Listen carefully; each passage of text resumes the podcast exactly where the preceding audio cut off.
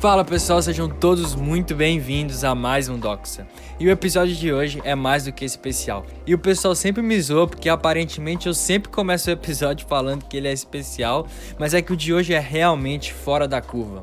A gente entrevistou uma convidada internacional. Ela é autora, historiadora e professora, e mais recentemente o livro mais recente publicado dela entrou na lista dos mais vendidos do New York Times. Realmente é um sucesso aqui aqui nos Estados Unidos o livro chamado Jesus and John Wayne, Jesus e John Wayne.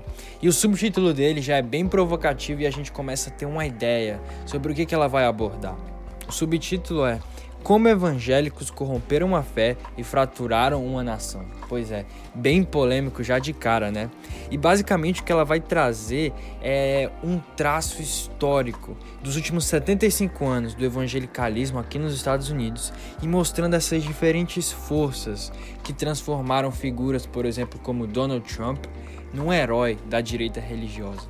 Ela também vai falar como isso é influenciado pelos, entre aspas, valores tradicionais ou papéis de gêneros tradicionais e principalmente pela defesa da tão falada masculinidade bíblica. Pois é, o episódio de hoje é polêmico e toca em muitos pontos bem sensíveis das nossas crenças, mas a verdade é que nós precisamos ter esse tipo de discussão. Então entre nesse episódio, por favor, com a mente aberta, esteja disposto a ser desafiado e a questionar esses valores que muitas vezes nós consideramos tradicionais e realmente tentar entender se isso são crenças históricas tiradas das escrituras realmente ou se simplesmente são produtos culturais que nos foram entre entregues como verdades bíblicas imutáveis.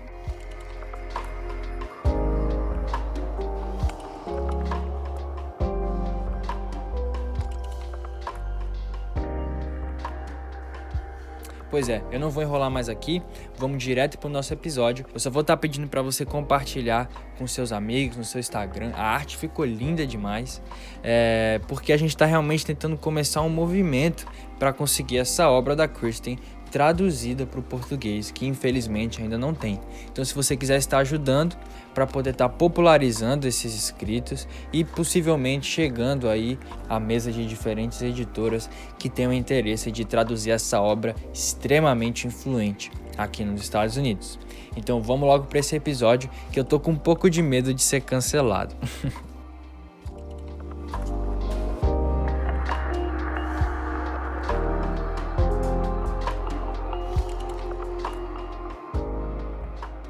Pois é, pessoal, estamos de volta aqui então e dessa vez com a doutora Kristen Dumais. Kristen, que alegria te receber aqui, é realmente um enorme prazer.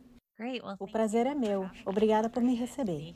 Então, acho que para começar o nosso episódio da melhor maneira, seria bem legal se você pudesse se introduzir, falando um pouquinho do seu trabalho e o que te levou a escrever Jesus e John Wayne.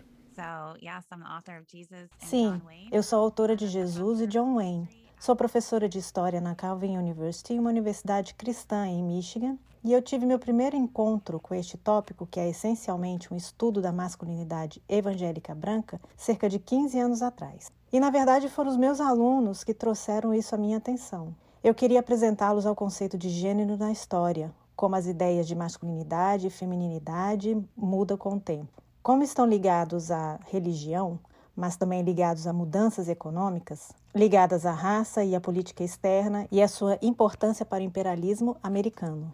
Eu estava dando uma palestra sobre o ex-presidente americano Ted Roosevelt, que é simplesmente um exemplo perfeito disso, um tipo de masculinidade muscular diretamente ligada ao poder americano. E foi depois dessa aula que alguns alunos vieram até mim e me disseram: Professora Dumê, tem um livro que você tem que ler. E o livro era a famosa obra Coração Selvagem de John Edred. E eu segui o conselho deles, abri o livro e vi logo de cara uma citação de Ted Roosevelt. E nesse livro, mais uma vez, se esboça uma concepção muito militante e militarista da masculinidade cristã. Isso foi no começo dos anos 2000 e foi interessante para mim por algumas razões. Primeiro, os evangélicos se orgulham de ter a Bíblia como única regra de fé e acreditarem na sua inerrância. Isso está realmente no cerne de quem eles são, ou quem dizem que são.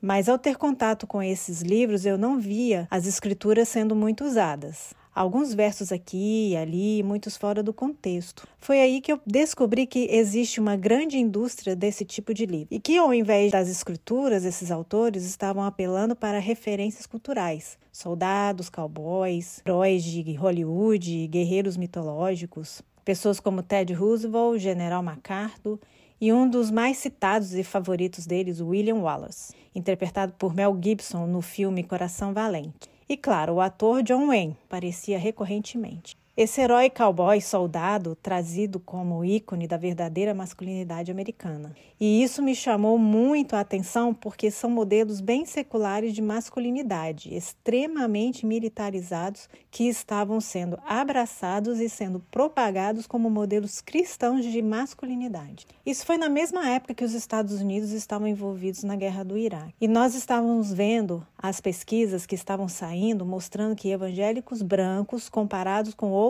grupos nos Estados Unidos, eram muito mais propensos a apoiar a guerra do Iraque e guerras preventivas no geral, favoráveis a uma política internacional agressiva e até ao uso de tortura.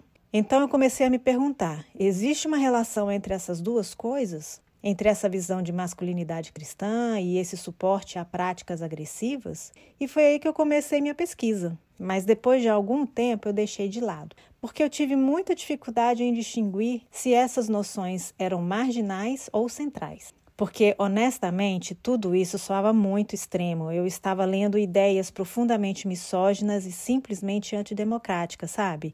Então eu constantemente me questionava: será que isso é só um movimento marginal? E se fosse? Será que eu, pessoalmente, como cristã, será que eu deveria estar analisando e trazendo atenção a esse lado obscuro e sujo do cristianismo americano? E eu realmente não sabia direito o que fazer com isso tudo. E foi aí que eu deixei desse projeto de lado, comecei e terminei outro livro, me dediquei a outras pesquisas. Mas em outubro de 2016 ficou muito claro para mim que toda a retórica dos evangélicos para dar o seu abundante apoio a Donald Trump era a mesma dos livros de masculinidade cristã que eu havia lido no passado.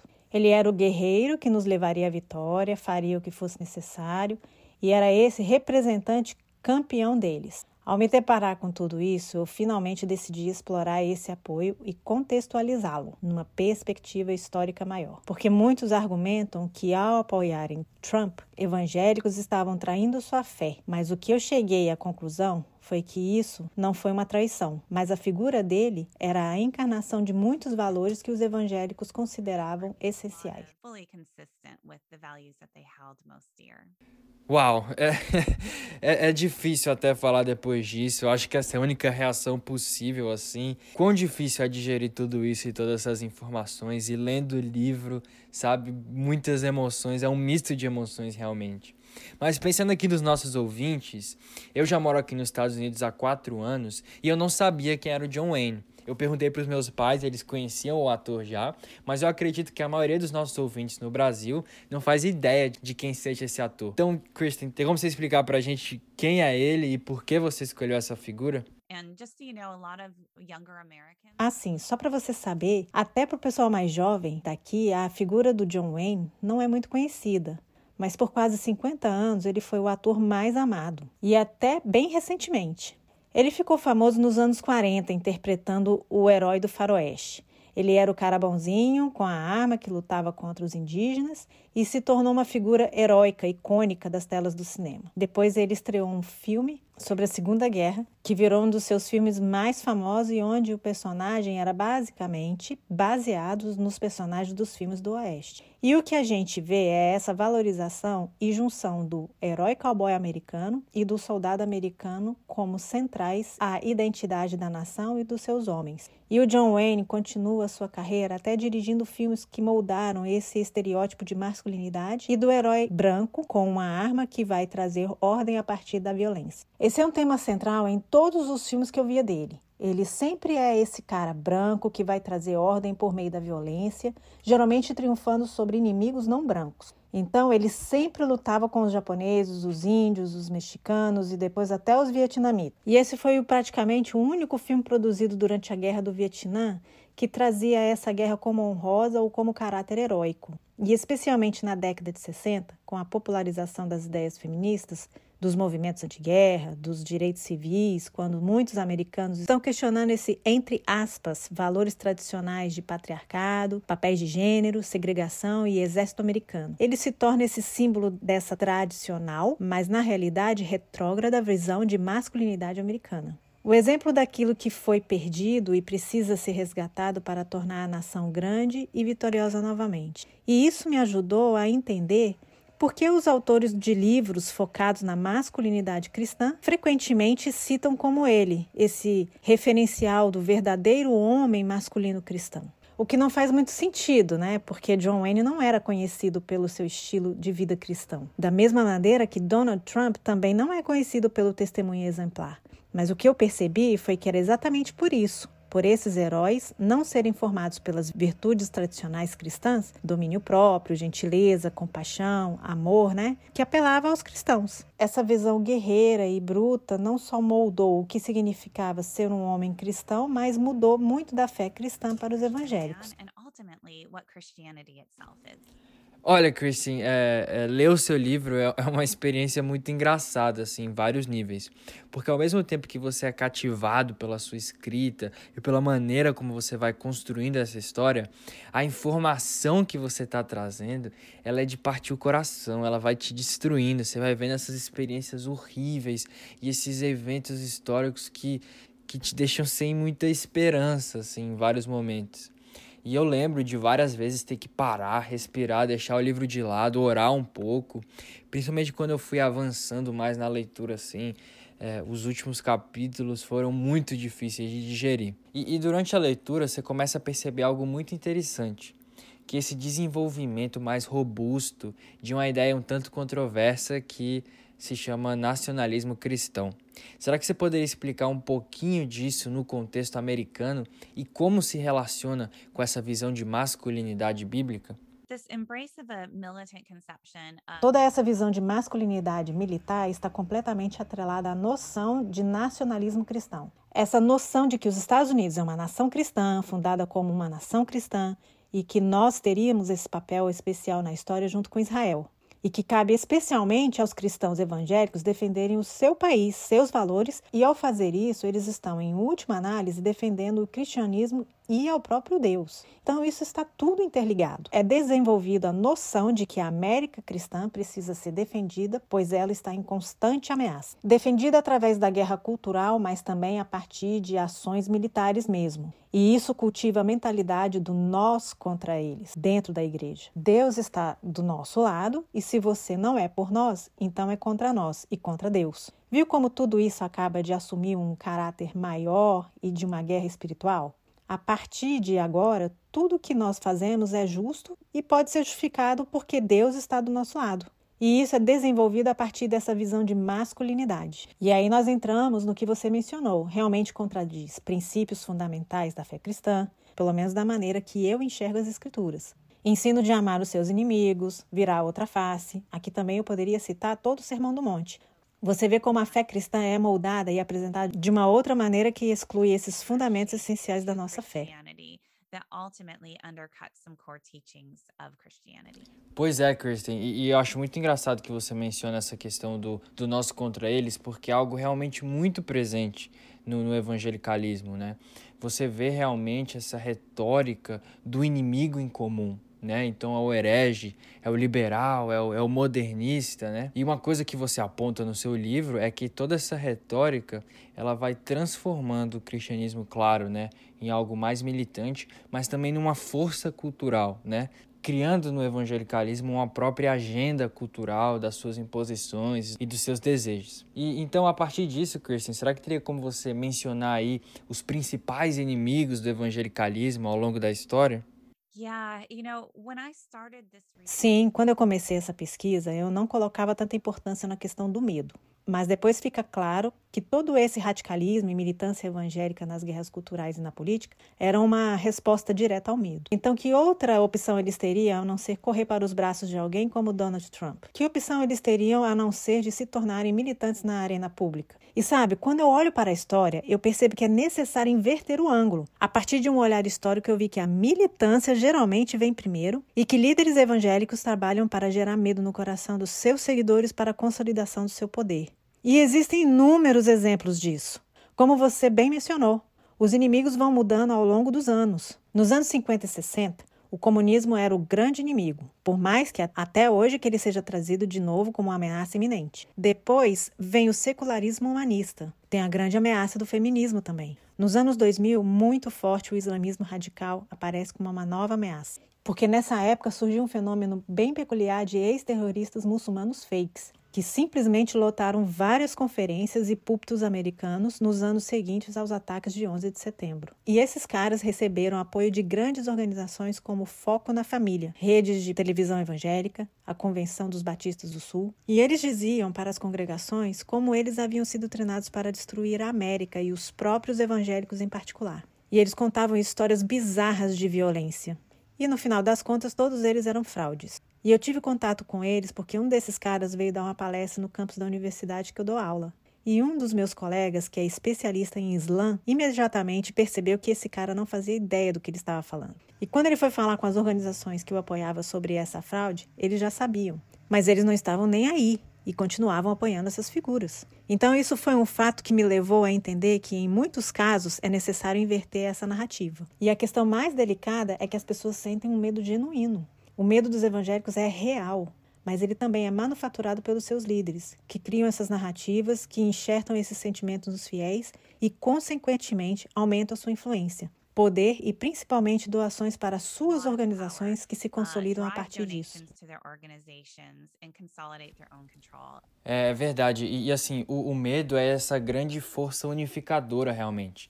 No Brasil, é muito pintada uma, uma figura demoníaca assim da esquerda, ou também a ideia do marxismo cultural. Nossa, esse é muito forte aqui.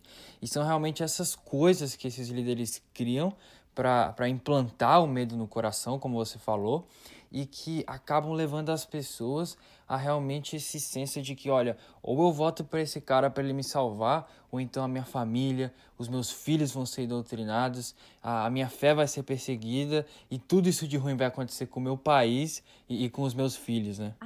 Absolutamente, Mateus. É exatamente a mesma narrativa. Esse medo de doutrinação das crianças, destruição dos lares, cristofobia. Aqui também era concentrado nos esquerdistas e o Partido Democrata. Em 2016, foi muito concentrada na figura da Hillary Clinton. Ela era colocada como opção impossível, realmente impossível para os evangélicos. Mas a surpresa de muitos quando ela foi removida da jogada, o Partido Democrata continuou sendo essa opção impensável e a mesma animosidade permaneceu. John Biden não ganhou muitos votos evangélicos ano passado. E o medo é realmente isso, uma força unificadora muito forte. E tem sido por décadas no evangelicalismo americano uma maneira de levar as pessoas a agirem a partir desse medo. Getting people to act out of their fear, not just to vote, but to dig deep into their pockets and to donate to conservative political organizations and conservative religious organizations. Sim, sim. E, uma parte também do seu livro que me marcou muito foi essa noção de como papéis de gênero e como gênero em geral se tornou essencial à identidade evangélica. E, e, um dos pontos que me marcaram muito foi o capítulo que você fala, por exemplo, sobre discussões teológicas e a questão da inerrância. E como isso está atrelado, por exemplo, à definição de certos é, padrões de gênero e, e, como, e como isso tomou outra proporção ao ser associado às questões de masculinidade e, e feminilidade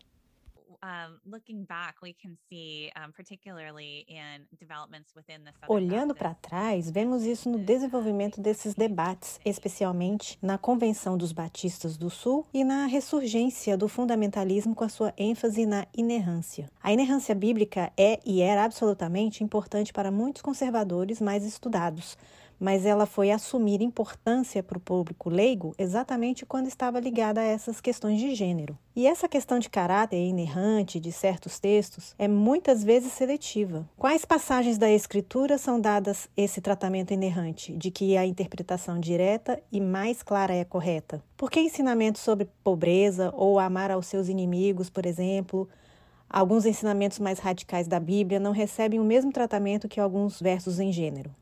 E o que eu fiz nesse livro foi não só mostrar por quê, como e quando esse debate sobre inerrância se tornou tão mobilizador entre evangélicos conservadores, mas também como esses valores de gênero levaram à distorção de ensinos tradicionais e históricos da igreja cristã. Nem a Trindade escapou.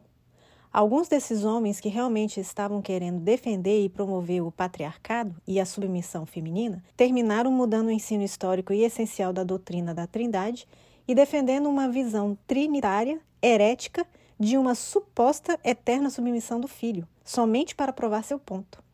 Você também tem estudiosos analisando traduções bíblicas como a ESV e mostrando como alguns tradutores estão traduzindo certos textos de maneira errada, propositalmente para fazer uma defesa de autoridade patriarcal e da submissão feminina. Então, isso nos leva a questionar nossa afirmação de que cremos nas Escrituras e que a consideramos inerrante quando nós podemos claramente ver que o que está por trás dos seus esforços é a promoção do patriarcado. That what really seems to be driving them is the assertion of patriarchal power.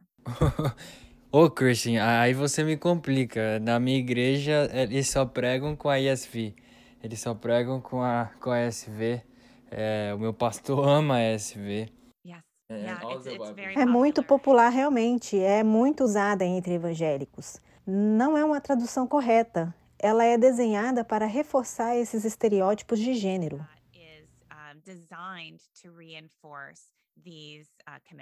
Pois é, e é uma versão que é bem valorizada e promovida por vários teólogos e pastores conhecidos realmente. E aqui é algo que você não tem muito medo de fazer, né, Kristen? Que é realmente dar nome aos bois. Eu tava até conversando com um amigo meu, ninguém escapa do Jesus and John Wayne, é, até o Billy Graham você encontra essas questões dele, figuras famosas também como o John Piper, e, e é muito triste ver assim, em vários momentos da história, escolhas que eles tomaram e lados que eles resolveram apoiar ou até acobertar e que continuam fazendo até hoje em muitos casos, né? Mas geralmente mexer com um nome grande, mexer com essas pessoas que são quase idolatradas assim em certo nível, é, é geralmente perigoso. Como foi para os evangélicos receberem esse tipo de conteúdo e serem expostos assim a esse lado mais obscuro e sujo da história e da cultura deles? Olha, eu confesso que eu fui um pouco ignorante durante o projeto e também quando ele foi publicado. Muitas vezes eu ouvi de pessoas: Nossa, Christian, você é muito corajosa porque você dá nome aos bois. Mas eu sou uma historiadora.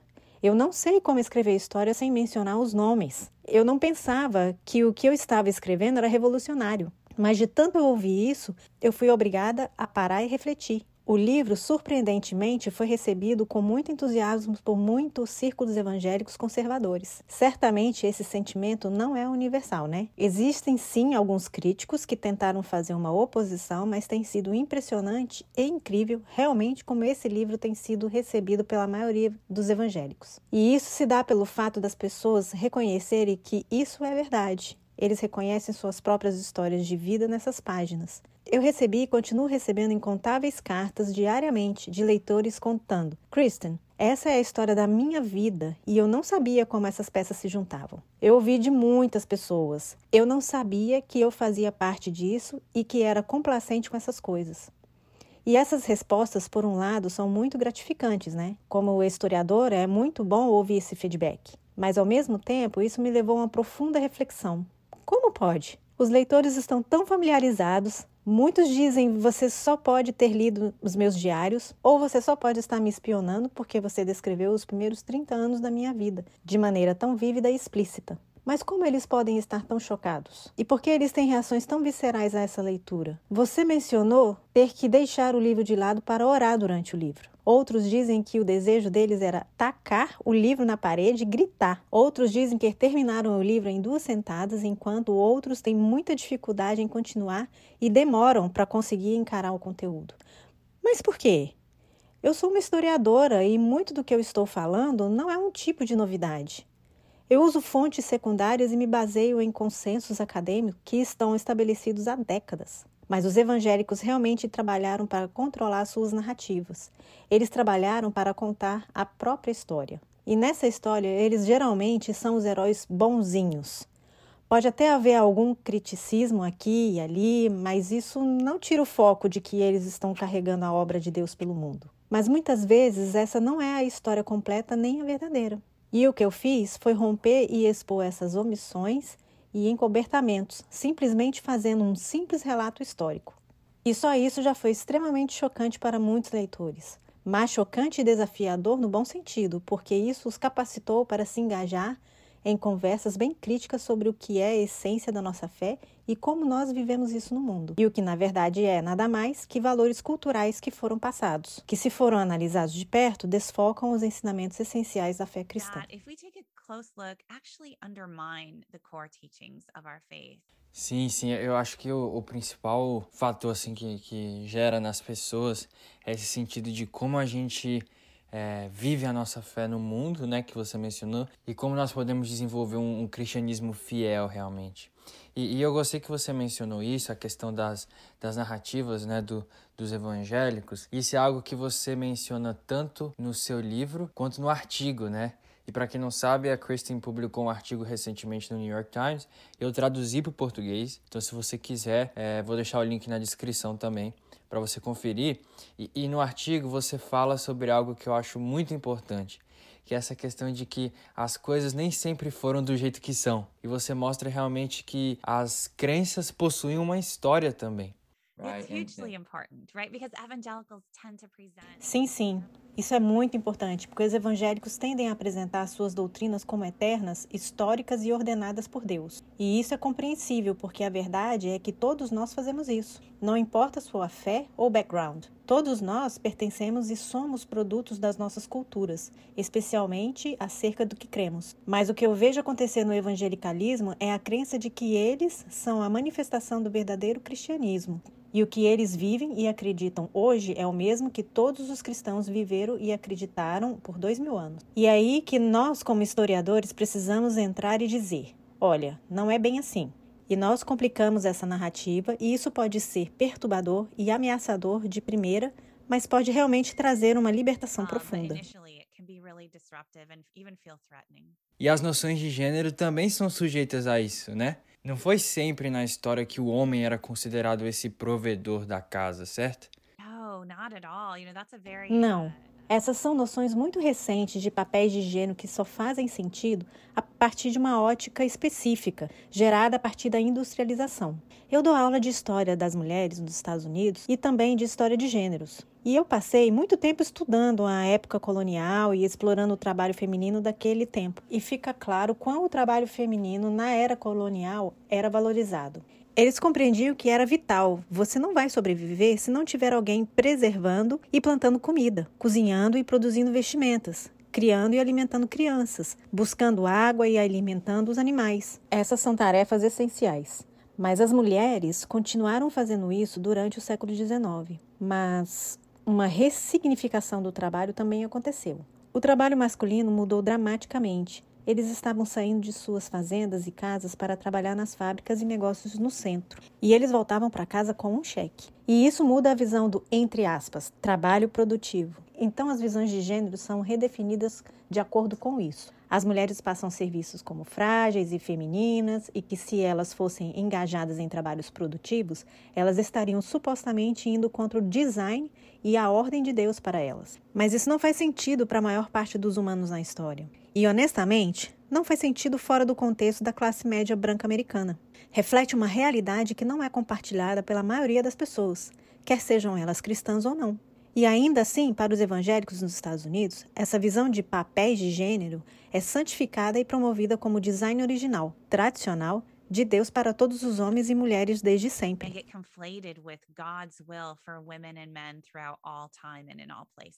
Isso está diretamente ligado à noção de complementarismo também, que no seu livro me chocou bastante você traçar a história disso e mostrar que na verdade é um termo cunhado bem recentemente, né? Acho que nos anos 70, começo dos anos 80, se eu não me engano, pelo Conselho de Masculinidade e Feminilidade Bíblica, né? que, que tem o, o John Piper, o Wayne Gruden né, no, seu, no seu conselho, e, e isso tudo surge num contexto de reação, né, um contexto de guerra cultural bem forte. Até mais recente que isso. É no fim dos anos 80, começo dos anos 90, que esse termo se torna realmente popular. Bem recente mesmo. Mas aqui eles vão argumentar que esse é somente um termo novo para explicar um ensino histórico mas dedicando incontáveis horas lendo os escritos do Conselho Bíblico da Masculinidade e Feminilidade, ficou claro que muitas outras camadas são adicionadas. Porque eles não estão simplesmente defendendo que o homem deve ser a autoridade espiritual do lar. E até isso pode ser debatido de acordo com diferentes traduções e meios de interpretações. Mas a parte das questões puramente teológicas, outras camadas de pensamento são adicionadas. Então, eles vão defender que as mulheres não devem trabalhar fora de casa. O homem precisa ser o principal provedor do lar, e se ele ganha menos que a sua esposa, ele é um fracasso. Somente homens podem servir um exército, porque se mulheres forem à guerra, elas estão indo contra o design de Deus, enquanto os homens estão cumprindo o seu chamado, porque eles não são somente os provedores, mas também os protetores. Todas essas outras ideias são adicionadas, combinadas e vendidas como verdades bíblicas, e isso foi diretamente relacionado à ortodoxia. Se você aceita todos esses princípios, então tá ótimo. Você é um de nós. Mas se você quiser questionar qualquer uma dessas ideias, então você está negando a fé histórica e você está fora. Então, novos limites passam a ser traçados em relação à ortodoxia, que não se relacionam com discussões mais antigas acerca disso.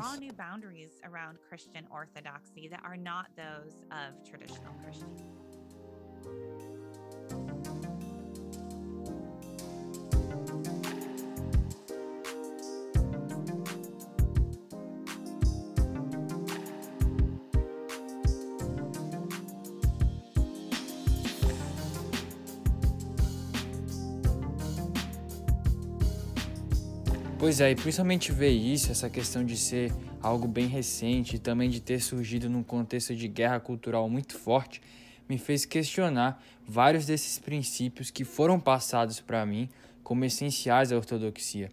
E também ver todos os males que foram causados a partir é, dessa teologia em vários momentos, né?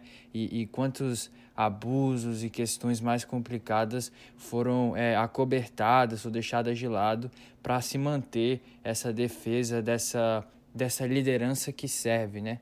E aqui eu queria perguntar para você, Kristen, e fica um pouquinho é, mais polêmico, mas você acha que é possível ter um complementarismo saudável? Eu explorei isso no meu primeiro livro, que aborda uma história do feminismo evangelical no final do século XIX, Catherine Bushnell. E ela faz esses mesmos questionamentos. E ela chegou a essas questões porque ela foi uma ativista cristã contra o tráfico sexual e ela recorreramente sofria oposição de cidadãos de bem, senhores cristãos respeitáveis que apoiavam esses sistemas opressivos e que, em alguns casos, até eram abusadores. E ela entra em crise e desespero, e ela chega à conclusão que o crime tem que ser fruto da teologia. E ela se volta para as escrituras estudando o grego e hebraico e percebe que várias passagens foram traduzidas de maneira errada e que houveram séculos de interpretação equivocada. E passa a defender que o patriarcado é errado à luz da Bíblia e que ele vai contra a vontade de Deus. Então eu acho que essa discussão vai se resumir muito em como você define complementarismo e como você interpreta certos textos das escrituras. Eu conheço pessoas que possuem crenças complementaristas e que aparentam ter ótimos casamentos amorosos e cuidadosos. Parecem ser bons cristãos e muito saudáveis. Então eu não diria que é impossível, por mais que eu acho que eles não estão literalmente vivendo esses ensinos. Mas também pode ser trazida uma crítica mais contundente. Se você acredita que a submissão feminina é fruto da participação feminina na queda da humanidade, Qualquer desenvolvimento a partir disso, eu diria que é antibíblico e que vai contra o desenvolvimento e florescimento humano. Mas isso é um debate complexo. E afinal, eu, como historiadora, não costumo tentar respondê-las, mas eu diria, eu diria aos dois lados que é necessário manter essas perguntas em mente e questionar suas interpretações e complexidade da vida. Complicated because ultimately that's not a historian's question as much as it, it will depend on how you interpret the scriptures. Uhum. E, e Kristen, é, existem também aqueles que vão criticar o seu livro, realmente. E, e, por mais que seja uma minoria, como você já explicou, essas críticas existem. Mas aquelas que eu li, elas focam em um ponto interessante. Elas vão dizer que você está trazendo argumentos marginais e que esses ensinamentos não permeiam realmente o coração do evangelicalismo é, nos Estados Unidos, né? E nesse contexto, eu acho que seria importante a gente definir o que é ser evangélico. Porque lá no Brasil não existe muito essa diferença entre protestantes e evangélicos que tem aqui nos Estados Unidos. Lá é uma coisa mais é, unificada, por assim dizer, muito influenciada por missionários do, da Convenção dos Batistas do Sul. Será que teria como você definir um pouco esse grupo que você está representando no seu livro?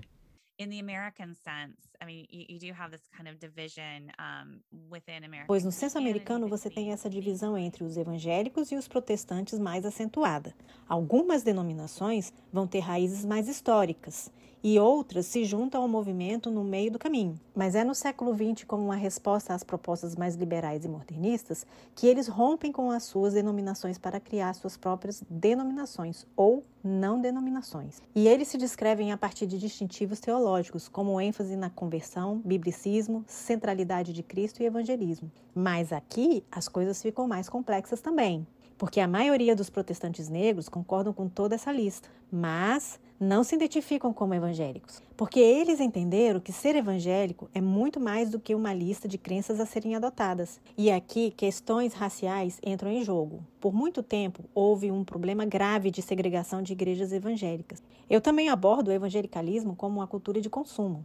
E nesse aspecto também é uma divisão racial, pois a maioria dos consumidores são brancos e as igrejas negras têm a sua própria cultura e produtos. Então não faz sentido juntar tudo em um pacote só, mas as categorias podem ser integradas em outros pontos. Por exemplo, Igrejas luteranas e metodistas foram permeadas de ensinos evangélicos. Uma pessoa que vai à igreja metodista poderia muito bem ouvir o programa Foco na Família do James Dobson na rádio. Muitas dessas igrejas usam materiais produzidos por organizações evangélicas nas suas células e salinhas para crianças.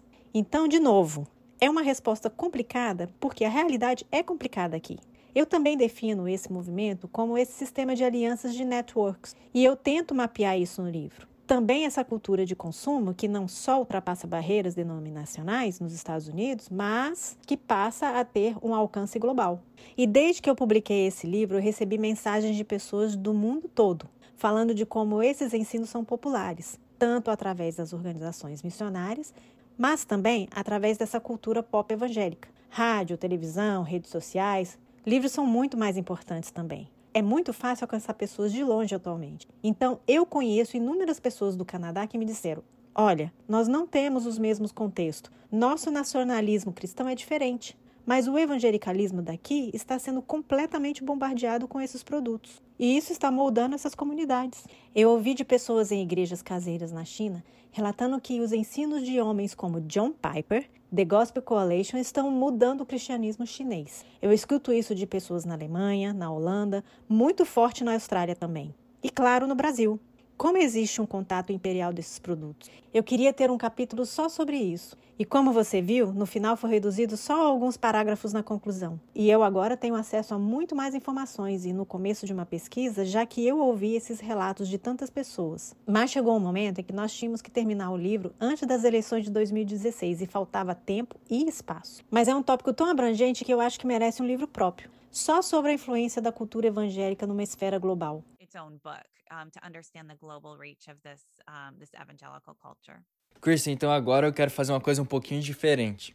Eu vou ler algumas é, frases para você e eu quero que você tente adivinhar quem falou essas frases. A primeira delas é essa aqui.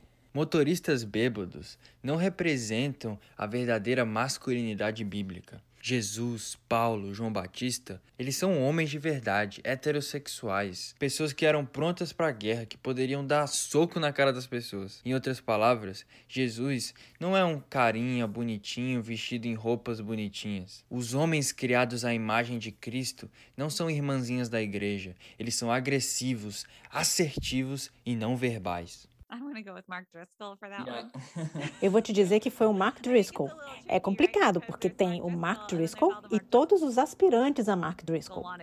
Exactly, exactly.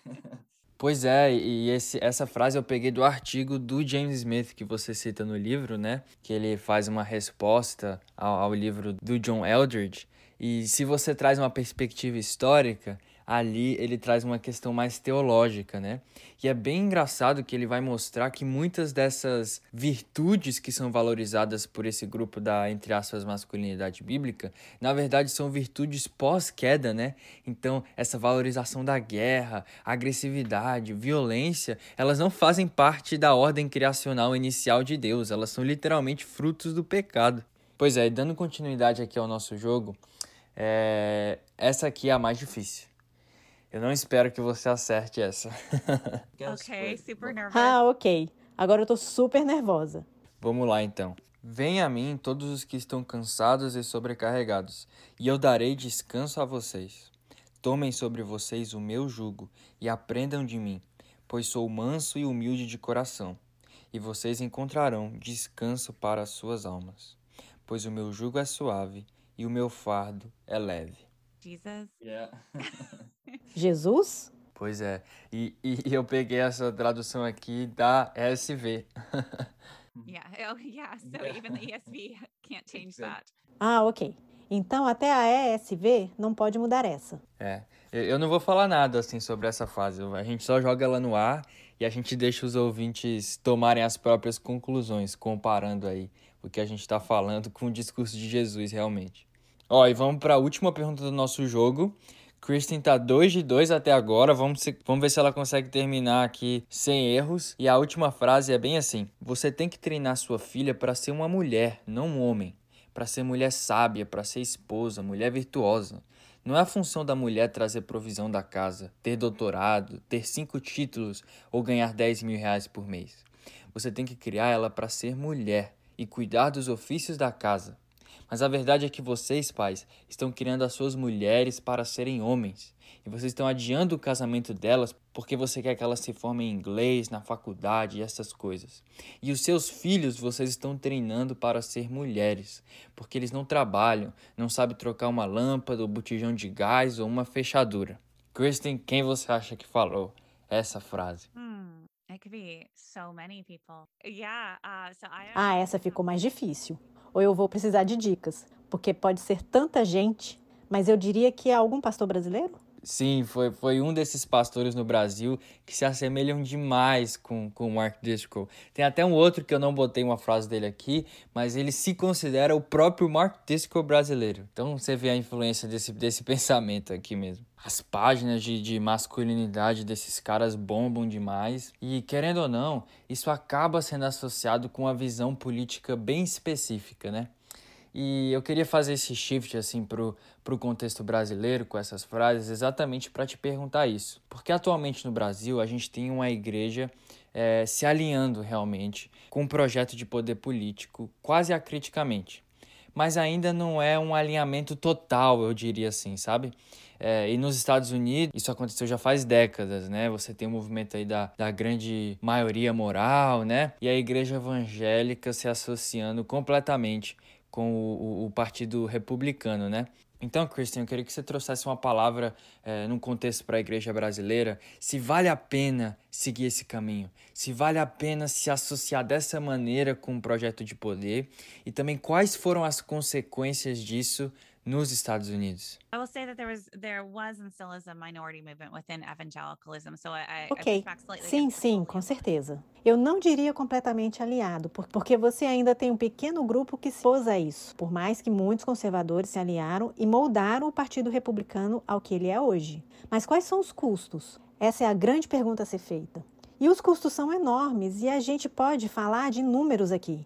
Recentemente saíram essas novas pesquisas aqui nos Estados Unidos, mostrando um grande declínio da população que se identifica como evangélico. Em apenas cinco anos, fomos de uns 25% da população se identificando como evangélica para a casa dos 16, 17%. E aqui eu peço desculpa, porque eu deveria ter esses números aqui na minha frente, mas foi realmente um declínio expressivo em um curto período de tempo. E aqui tem tanto pessoas que não querem se identificar mais assim, e também aqueles que abandonaram a fé. Se você se importa com números, existem dados alarmantes, mas eu não me importo tanto com os números. Minha maior preocupação é qual tipo de cristianismo está sendo promovido, qual tipo de corrupção está sendo promovida. Deixando os números de lado, ao embrulhar o evangelho de Cristo nesse pacote cultural e político, você desconstrói e corrompe profundamente a fé.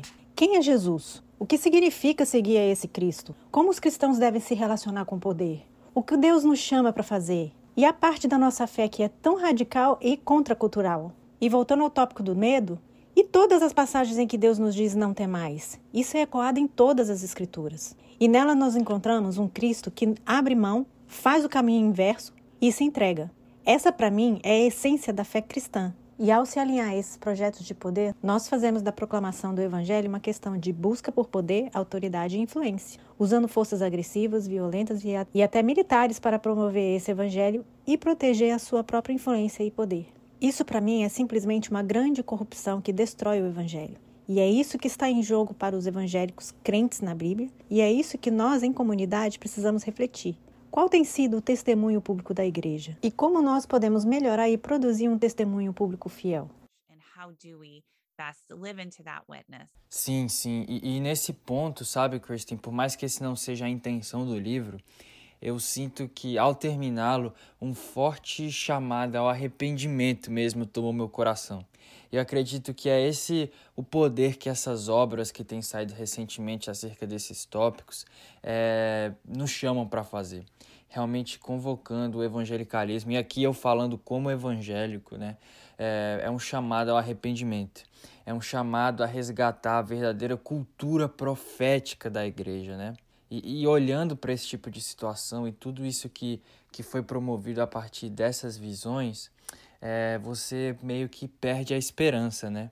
E, e, o seu livro ele também não, não termina muito esperançoso, né? A última frase lá, o que uma vez foi feito pode ser desfeito, né? Não é uma frase muito esperançosa mesmo assim. Então, é, qual, qual o seu qual a sua visão acerca da esperança? Você você acha que a gente vai conseguir fazer um, alguma transformação maior? Qual a sua visão acerca disso?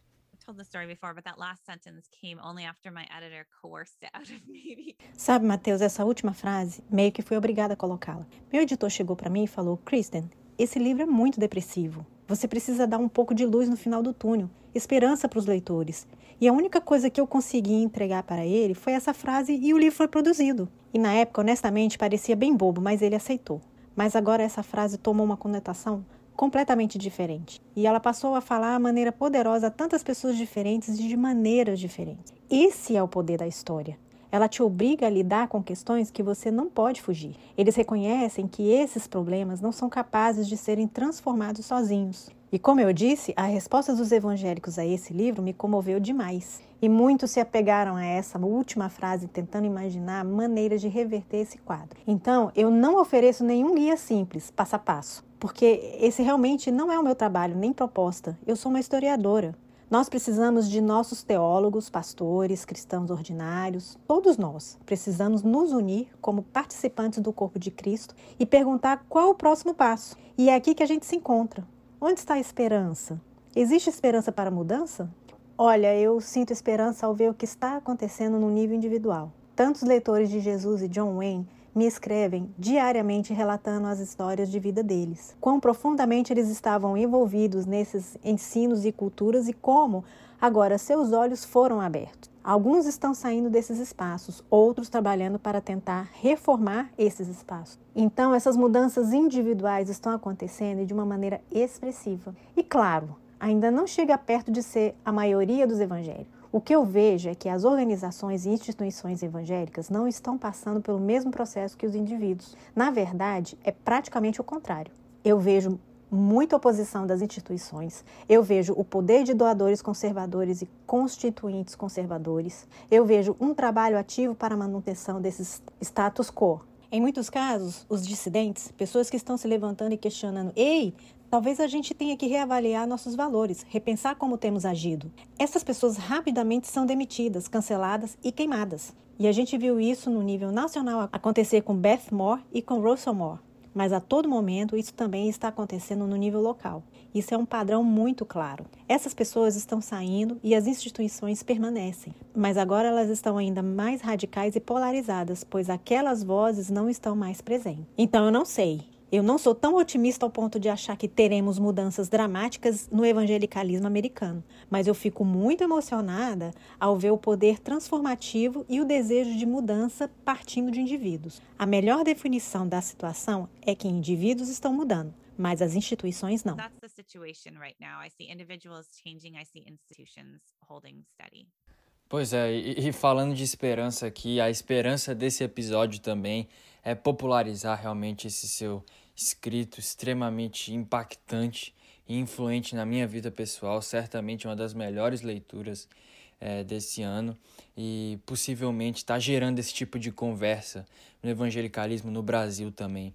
Para a gente realmente parar e analisar: será que isso a gente está realmente tirando da escritura ou isso são padrões culturais que me foram passados? E como defensores da, da sola escritura, essa devia ser uma, uma pergunta que deveria estar sempre presente na nossa mente, mas que às vezes a gente não gosta de fazer nas nossas próprias conclusões teológicas, né? Kristen, muito obrigado por participar dessa conversa. Eu queria dizer que o Brasil te ama.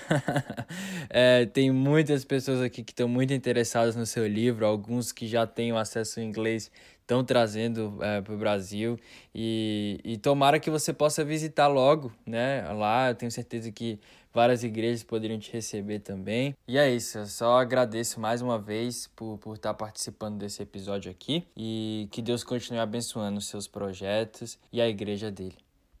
Oh, I would love that. I would love to visit, um, hopefully in the not too distant future. That would be wonderful. So thank you for the work that you're doing and, and thank you for the, the community that you're working to build there. Ah, eu adoraria visitar. Tomara que num futuro não tão distante eu possa. Obrigada pelo trabalho que você está fazendo e pela comunidade que você está construindo aí.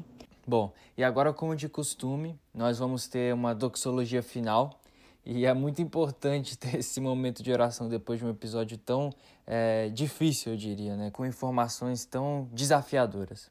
Então, quem vai guiar a gente na nossa doxologia final hoje é a nossa convidada. Kristen, por favor.